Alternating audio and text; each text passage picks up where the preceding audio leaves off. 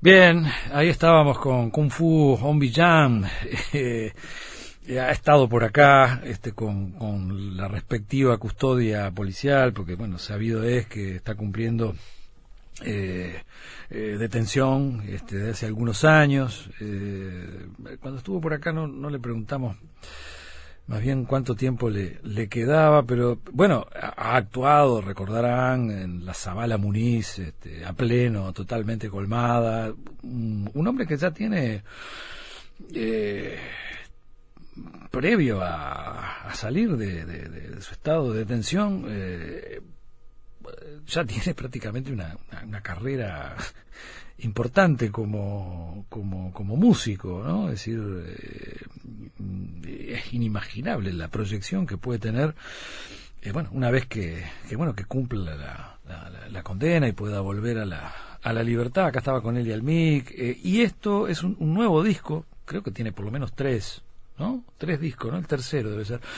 Eh, Federico González Canavesi, ¿no? Este, el, el, álbum se llama Iluminando la, la sombra, ya, ya veremos de, de, de poder conversarlo con él, con, con, todo gusto, como lo hemos hecho en otras oportunidades. Este, pero bueno, viene a colación lo que estamos diciendo porque entre la Universidad de la República, el Ministerio del Interior y la organización civil Nada Crece a la Sombra se ha firmado un, un convenio para llevar adelante un plan este, nacional de, de salud sexual y reproductiva en eh, las cárceles. ¿no? Esto, esto ha, sido muy, muy reciente en el correr de, de estos días y, y, estamos en contacto con, con Denise Legrand, justamente, integrante de Nada Crece a la Sombra, este, bueno, para profundizar un poquito, ¿no? Sobre, sobre este hecho y sobre esta realidad y sobre esta situación de, de, de, de las, mujeres que eh, están en, en, en, prisión, hay, hay cifras, hay porcentajes, eh, hay datos de, la situación, en fin. Eh, Denise, bienvenida.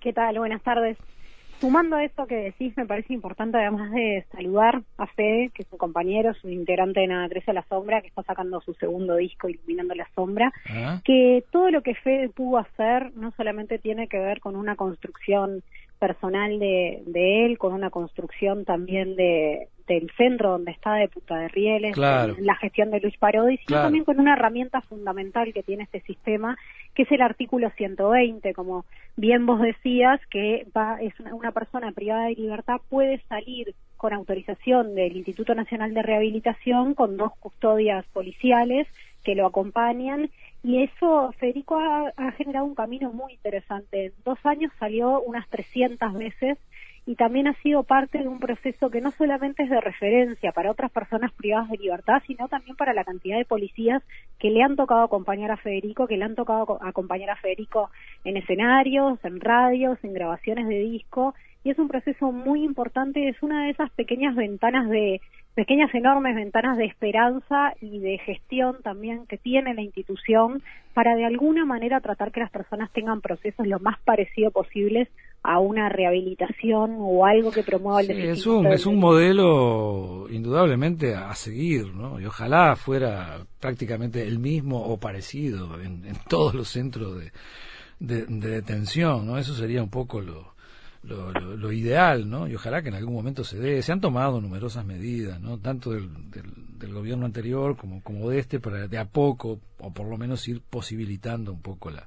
Sí, ¿no? hay otras personas también que con este artículo salen a trabajar, en cuadrillas de trabajo. Exacto, la, la, la, la, gente del Zunca, los, los trabajadores de la bebida, eh, ¿no? Que, que los, los, van a buscar, los trasladan y después los, los devuelven allí a la a la prisión. Sí, este, una herramienta fundamental para el sistema. Sí, sí, sí, esto es realmente muy muy bueno. Bueno, pero eh, que, que, háblame un poquito de este convenio, porque es, sí. lo, es lo más reciente, este y, y, bueno, creo que ustedes vienen insistiendo mucho en eso de hace algún, algún tiempo. Después te voy a pedir también algunas referencias de, de Nada crece a la sombra, ¿no? Pero uh -huh. dame, dame, dame una idea de, de la, lo que es la noticia, digamos, ¿no? Que es lo que queremos profundizar. Bien. Bueno, nosotros el año pasado, entre noviembre y febrero, estuvimos, entre noviembre del año pasado y febrero de este año, estuvimos recorriendo las 17 cárceles en las que habitan mujeres en todo el país, haciendo uh -huh. un diagnóstico participativo de salud. Eh, confirmamos algunas cuestiones de las cuales teníamos sospechas, como por ejemplo que la salud mental es el principal problema de las mujeres privadas de libertad.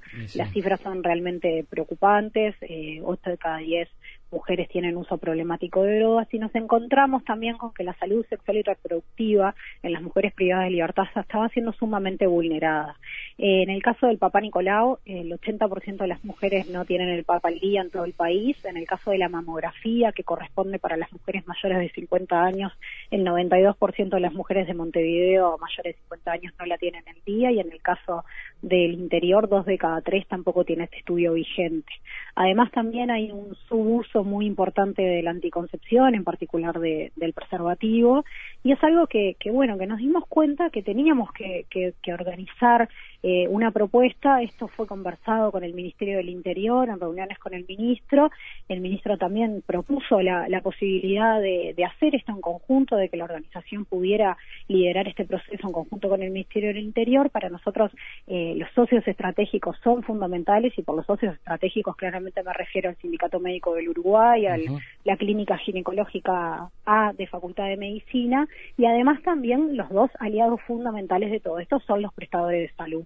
ACE también forma parte de este acuerdo y el Ministerio de Salud Pública como rector de la política. El otro prestador de salud es Sanidad Policial, que incluye a todas las mujeres del interior del país, que está claramente incluido a través del Ministerio del Interior. Al cabo de siete meses, todas las mujeres privadas de libertad van a tener acceso al Papa Nicolau, las mamografías, las mujeres mayores de 50 años.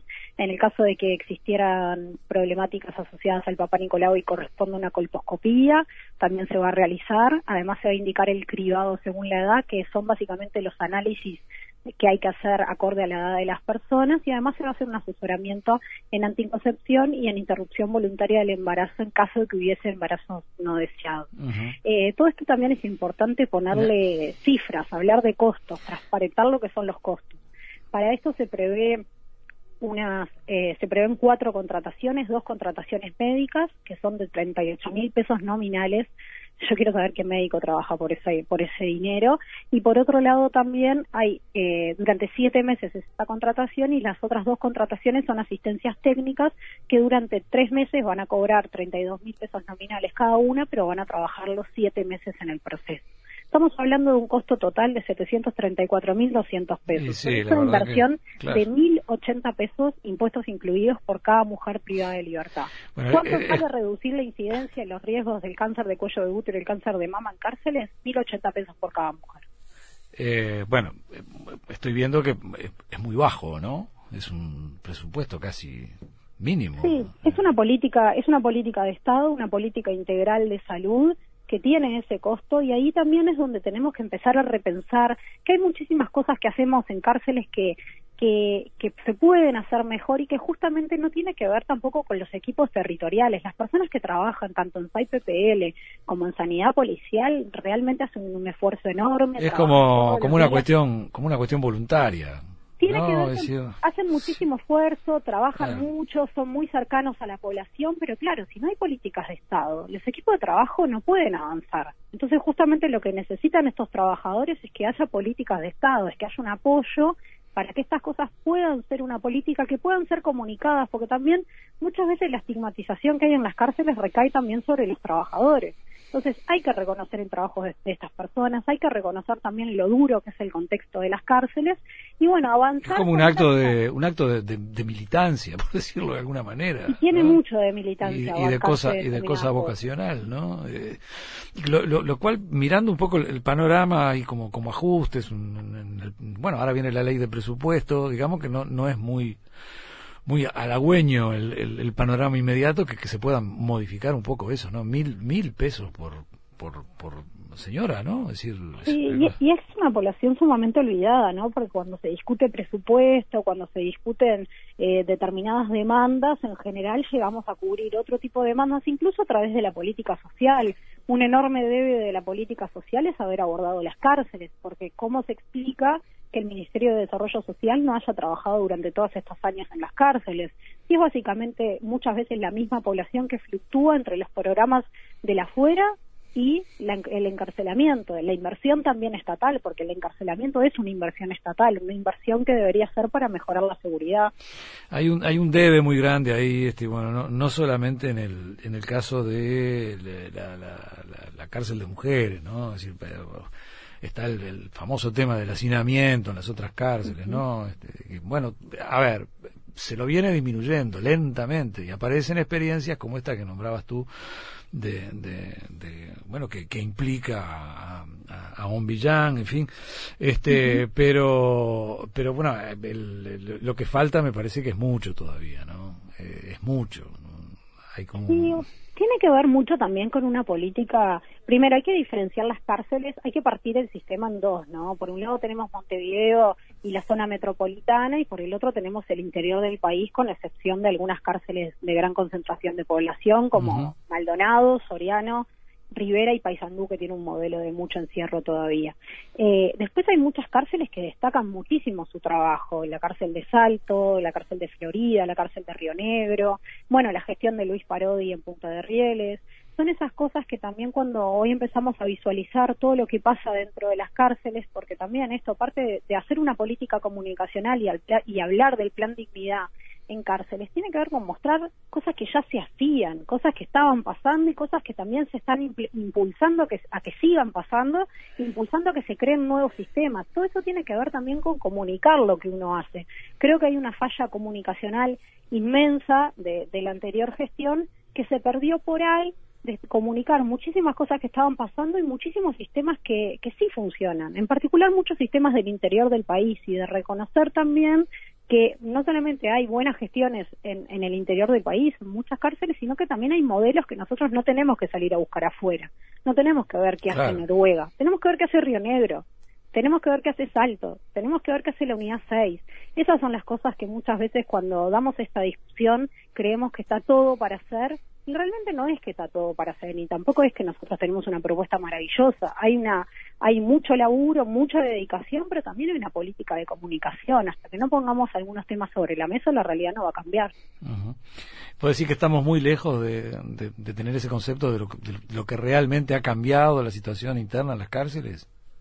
Y a ver, yo no sé si, si estamos tan lejos porque también claramente hay que reconocer que los niveles de conflictividad son inmensos, que hay gran parte del sistema penitenciario colapsando, que hay una saturación del sistema, que seguimos mandando a la gente presa, que se acaba de aprobar una ley de urgente consideración que va a saturar aún más el sistema penitenciario y a quitar eh, algunos beneficios muy importantes como es la redención de pena por estudio y trabajo dentro de las cárceles, lo cual va a generar claramente una situación de aumento de la población carcelaria y de violencia.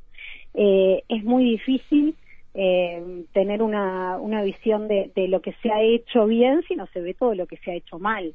Entonces hay que tener de alguna manera un diagnóstico político que trascienda el camiseteo. Hay mucho camiseteo en este tema. Hay muchas deudas de, de, las personas que, que hacen la gestión o que hicieron la gestión hablando sobre ellos mismos y no sobre la población privada de libertad. Entonces es necesario en algún momento trascender esta discusión, hablar de políticas de Estado y para nosotros este Plan Nacional de Salud Sexual y Reproductiva es un poco eso, es un cruce entre el Estado, la sociedad civil y la academia, es un ensayo de una política. Claro, porque están los tres ahí, ¿no? Está, está esta organización eh, que, a la que perteneces, eh, está, bueno, el, Estado, el Ejecutivo, por decirlo de alguna manera, a través del, del Ministerio, y está la universidad, digo, hay, hay como un, un buen entronque ahí. Sí, también está el sindicato médico, ACE y, el Ministerio de Salud Pública. O sea, es, un, es una agrupación de distintas voluntades que vamos a hacer un ensayo de una política finita, porque es una política que va a durar siete meses, porque también lo esperable que para adelante todo el conocimiento, toda esta forma estratégica quede en el territorio. Lo esperable es que luego esto lo hagan los prestadores de salud, no lo tiene que hacer una organización social, no lo tiene que hacer la Facultad de Medicina, lo tienen que hacer los prestadores de salud.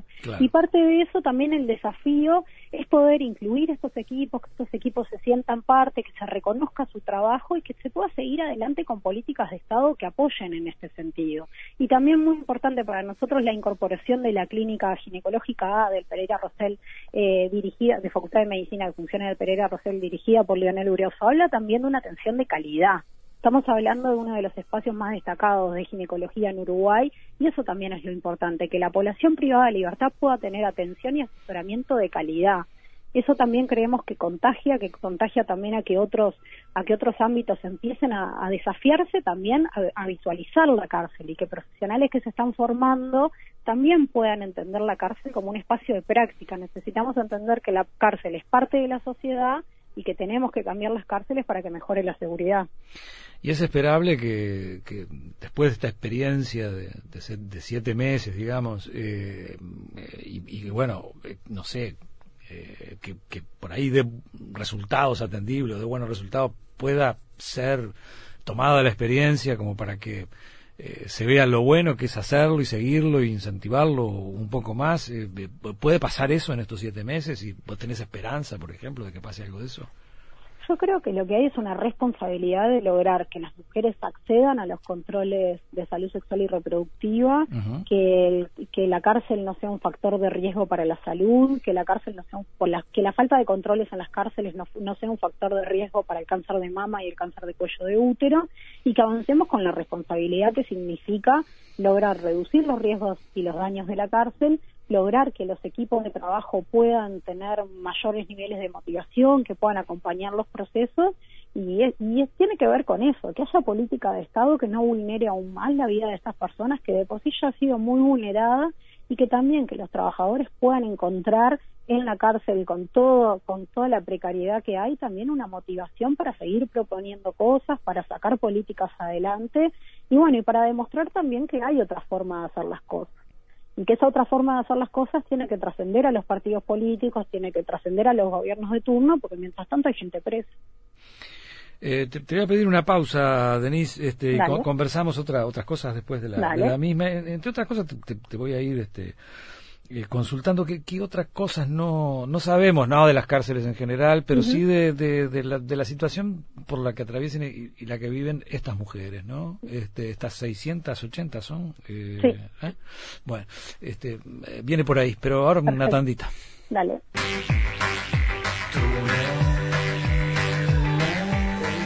Seguimos en este diálogo con Denise Legrand, eh, integrante de Nada Crece a, la Sombra. Soy, la coordinadora, ¿no, eh, Denise, del, de, Nada Crece a la Sombra? Pero un poco lo, que te planteaba antes de la, de, la pausa, ¿no? Es medio como alarmante esas cifras que manejaste del 80% de, de estas mujeres con problemas de salud mental, ¿no? Este, eh, ¿Qué otras cosas no, no, no, no sabemos de, la situación de, estas detenidas, digamos? Bueno, también asociado con la salud mental, eh, hay una de cada tres mujeres pensó en matarse y una de cada cuatro lo intentó. Es algo muy, muy grueso. Este, 80% de las mujeres percibe barreras en el acceso a la atención eh, 35% de las mujeres pasan 10 horas o más acostadas o sentadas, además de las horas de sueño. El sedentarismo es un factor de riesgo para las enfermedades cardiovasculares.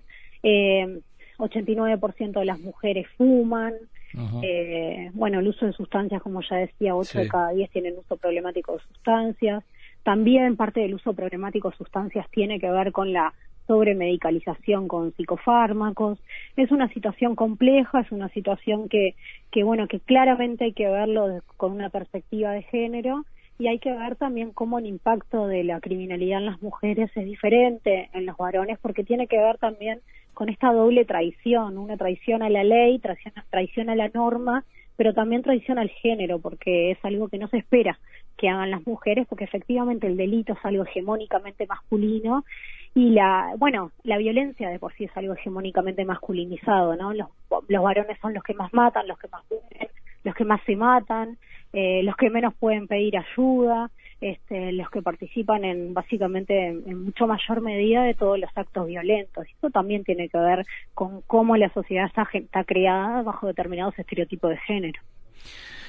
Eh, como pasa, por ejemplo, allí eh, lo, lo, que conversábamos a propósito del caso de, de, de Jam, este, no, no, hay, eh, digamos, eh, no sé cómo llamarlo, este, eh, aspectos de, extensión, es cuando, cuando decís que, muchas de estas mujeres pasan este, mucho tiempo este, eh, acostadas, ¿no? Este, no, no, no hay, eh, talleres, como hemos visto, acá por acá pasó, acá tenemos un, espacio, lo lleva adelante Cecilia García, y bueno, ha, pasado, eh, ha entrevistado numerosa gente que pasa por las distintas cárceles con cualquier cantidad de talleres, de lo que sea. En, en, estas seis, 680 mujeres, ¿hay posibilidades de esto también? Este, o, ¿O qué? Sí, hay una diferencia también entre cada cárcel. Este, en la unidad 5, que es donde está el 60% de la población de mujeres privadas de libertad, hay talleres, hay trabajo, hay estudio claramente no se llega a abordar a la totalidad de la población, porque es imposible abordar a la totalidad de la población privada de libertad en Uruguay. La unidad 9 hace un trabajo muy importante, la unidad 9 es la unidad donde habitan las mujeres que tienen hijas o hijos a cargo, y ahí hay un trabajo muy importante desde la dirección y desde el equipo de funcionarios, es la única unidad especializada en, en, mujeres con hijas e hijos a cargo. Y después hay una situación diferenciada también en las cárceles del interior del país. Hay lugares como Salto que tienen muchísima actividad, que participan en actividades laborales, Cerro Largo, Artigas, son modelos muy interesantes. Y después hay otros modelos que, que ya están perimidos, que son de muchísimo encierro y de violencia, que son Paysandú, Rivera, que sigue estando en, el, en la cárcel departamental, un lugar donde realmente las mujeres, hay 34 mujeres en, en Rivera, es una de las cárceles del interior del país donde más mujeres hay, mujeres que no tienen actividades y que viven, eh, en, son como tres cuartos seguidos, con muchísimas camas, este, porque parte del relevamiento también tuvo que ver con reconocer los espacios, ver los espacios en donde las mujeres habitaban, conocimos las cárceles de todo el país y conocimos a todas las mujeres de todo el país, y efectivamente hay lugares donde se están haciendo muchas cosas y hay lugares donde claramente ni siquiera podrían estar las personas habitando esos espacios, porque además también tenemos que recordar que en Uruguay hay 57 niñas y niños que están junto a sus madres. Y las situaciones de crianza son sumamente complejas y para las niñas y los niños hace falta también tener una visión específica. Hay un programa de atención a, niñas y niños que están a cargo de sus madres privadas de libertad, pero claramente hacen falta otro tipo de, propuestas. Eh, ¿cómo, ¿Cómo han sobrellevado eh, cárceles adentro, digamos, la, bueno, estos núcleos, los, que tú conoces, toda esta historia de, de, la pandemia, ¿no? Es decir, tanto protocolo, tanto cuidado especial, es decir, cómo, cómo es que se ha ensayado este, allí. Sí, bueno, eh, hasta el momento no hay ningún caso detectado de COVID en cárceles. Es importantísimo, es muy importante y es una muy buena noticia y creemos que inicialmente cuando se cuando se dio la discusión eh, se tomó una decisión muy importante que fue no suspender las visitas para nosotros también estábamos de acuerdo en esa postura de no suspender las visitas porque tiene que ver también con que las personas necesitan sus redes eh, afectivas, la, visita es un sostén económico y emocional para las personas privadas de libertad, pero sí se limitó la, visita.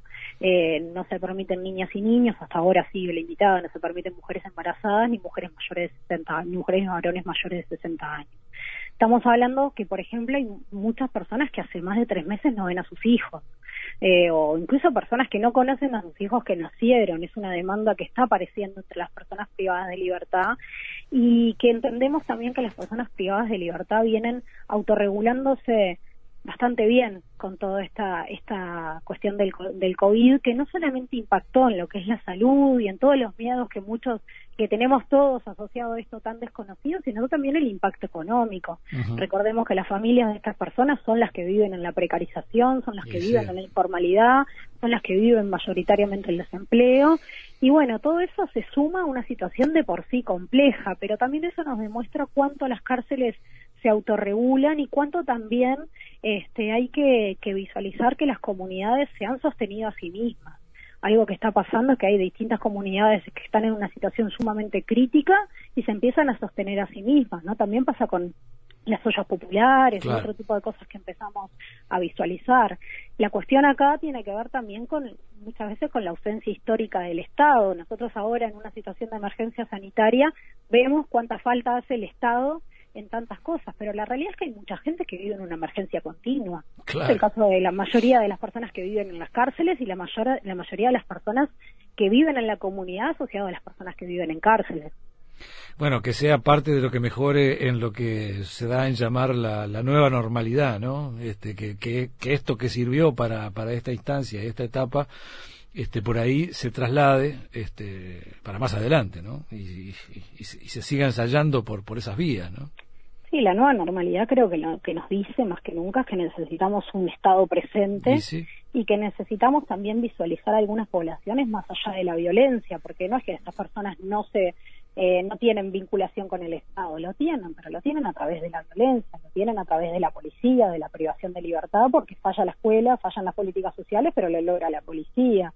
Entonces ahí tenemos también cómo la desconfianza en las instituciones, cómo la violencia se va generando también desde la propia ausencia del Estado. Creo que es una oportunidad para repensarnos de distintos lugares y repensar también cómo algunas cuestiones que se han impulsado en cárceles, por ejemplo, comisionado parlamentario trabajó muchísimo para, para conseguir donaciones, para conseguir, por ejemplo, piletas para la puerta de los módulos para que las personas pudieran lavarse las manos.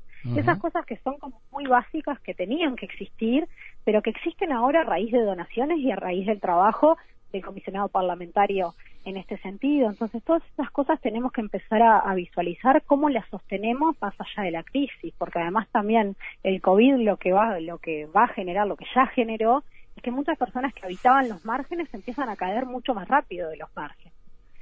Tiene que ver también con cómo trabajamos con la pobreza y cómo trabajamos con la pobreza desde un punto de vista más integral, porque no solamente tiene que ver, ahora también creo que no podemos dejar de hacer mención a la situación que pasó, bueno, a unas cuadras de la radio, donde una estábamos hablando de eso. Sí, estábamos hablando de eso justamente con Carolina al arranque del, del programa, porque incluso Carolina era, era vecina, de, es, vecina de este muchacho. Este... Claro, y ahí también vemos, también es una, es una eh, Andrés, que se llama esta persona, es un hombre, es un hombre afro, pobre, para muchos muy querido por algunos vecinos, se estaba comentando, pero también muy despreciado por, por la sociedad en general, porque la sociedad lo que hace con determinadas poblaciones, en particular con los varones jóvenes, pobres afrodescendientes es la criminalización. Entonces también el resultado habrá que analizar cuál fue la situación, si fue cuál fue el conflicto o si fue solamente un ataque. Pero claramente acá hay una persona en situación de calle que fue atacada, no es la primera situación de calle que es atacada. Y también los que trabajamos en medios de comunicación, y ahí hablo desde el otro kiosco, tenemos que tener mucho cuidado con el relato que construimos. No es que esta persona se prendió fuego no, no hizo una no hizo combustión espontánea, lo prendieron fuego, alguien lo prendió fuego, así como también en Punta del Este hace unos días se ha resaltado un titular diciendo que se había lesionado una ventana de un hotel porque se habían prendido fuego las cosas de, de una persona que estaba en situación de calle, tiene que ver también con cómo invisibilizamos siempre esta población y cómo nos importa mucho más lo material o el daño estético que generan que la vida de estas personas, porque efectivamente para mucha gente la vida de estas personas no vale nada.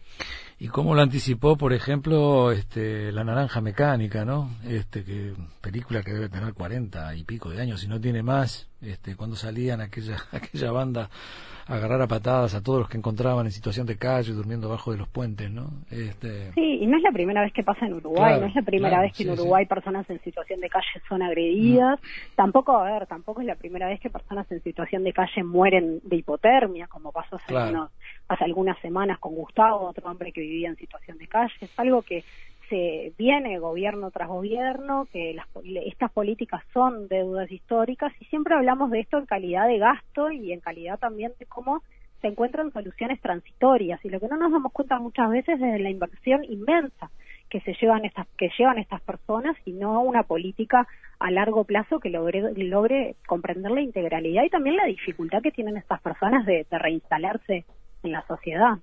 Sí, hasta, hasta esto que tú manejas de, los costos, ¿no? Este, serían bastante menores, ¿no? Este, también, hasta, por, por el lado económico, sería positivo. Eh, sí, siete de cada diez personas que duermen en calle tienen pasaron por la institucionalización. O sea, estamos mm. hablando que es una persona que en algún momento estuvo institucionalizada. O sea, tienen antecedentes penales, hay una puerta giratoria entre la mm. cárcel y la situación de calle, que bueno, que no nos permite abordarlo ni de un lugar ni del otro. Lo que termina pasando es que aumenta la conflictividad, aumenta la violencia y aumenta también el odio hacia estas personas y parecería ser que los costos de prender fuego a una persona no parecen ser tan altos porque no hay un, no, existe también esa esa cuestión de, de, visualizar esto como un delito, de visualizar el impacto que esto tiene, como sí lo tienen otros delitos. Está bien. Eh, dame una, breve idea, no nos queda mucho tiempo, Denise, de, de, nada crece a la sombra, desde cuándo están, este, cuál, cuál es el campo de acción en realidad. Este. Bien, nosotros trabajamos desde 2014 en cárceles, ya es ya hace siete años que estamos trabajando en cárceles. eh, actualmente estábamos trabajando en el CONCAR, eh, que es la cárcel más grande y más violenta del país, y en la cárcel de mujeres. Eh, trabajamos a través de talleres socioeducativos, hacemos talleres de música, de radio, de cine, de teatro y de juego y deporte. Y básicamente lo que entendimos es que si queríamos aportar a un posible cambio de la realidad, lo que había que hacer era involucrarse con la rutina de los centros penitenciarios y desde ese lugar estamos aportando. Además, como les decía, hicimos un censo de mujeres privadas de libertad en todo el país y estamos trabajando ahora en este plan de salud sexual y reproductiva y también estamos tratando de hacer que otras instituciones se involucren. Estamos trabajando muy fuerte con la Intendencia de Montevideo en la construcción de una plaza, de un espacio público en el centro neurálgico del CONCAR y también en, el, en la modificación de la fuera del CONCAR porque las visitas, ah, para que se hagan una idea, en el CONCAR hay 3.500 personas y en cada visita, que son cuatro veces por semana, van unas mil personas y además ingresan 400 funcionarios.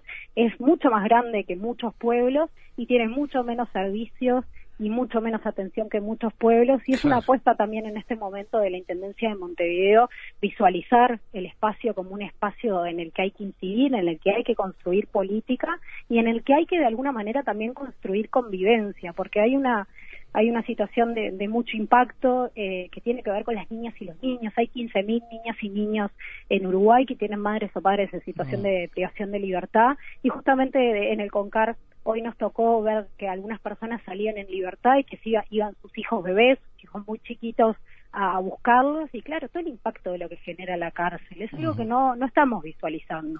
Muchos de estos niños participan de las visitas, bueno, ahora no por el COVID, pero lo hacen en general y viven la violencia desde distintos lugares y viven también con el peso que significa criarse con una imagen adulta en cautiverio. Eh, Denise, eh, vamos a ir midiendo un poco cómo, cómo eh, funciona. Te llamamos dentro de algunos meses para tener una, una, una idea de cómo va caminando esto que se pone en marcha, este convenio y algunas otras cosas seguramente va a dar para conversar. Denise Legrand, eh, coordinadora de Nada Crece a, la Sombra, este, bueno, le agradecemos este, este rato compartido acá en el Tungelé y será hasta la próxima. Muchas gracias, hasta la próxima. Chao. Comunicate con nosotros 2915 1050. Estás en el Tungelé. Estás en Radio Uruguay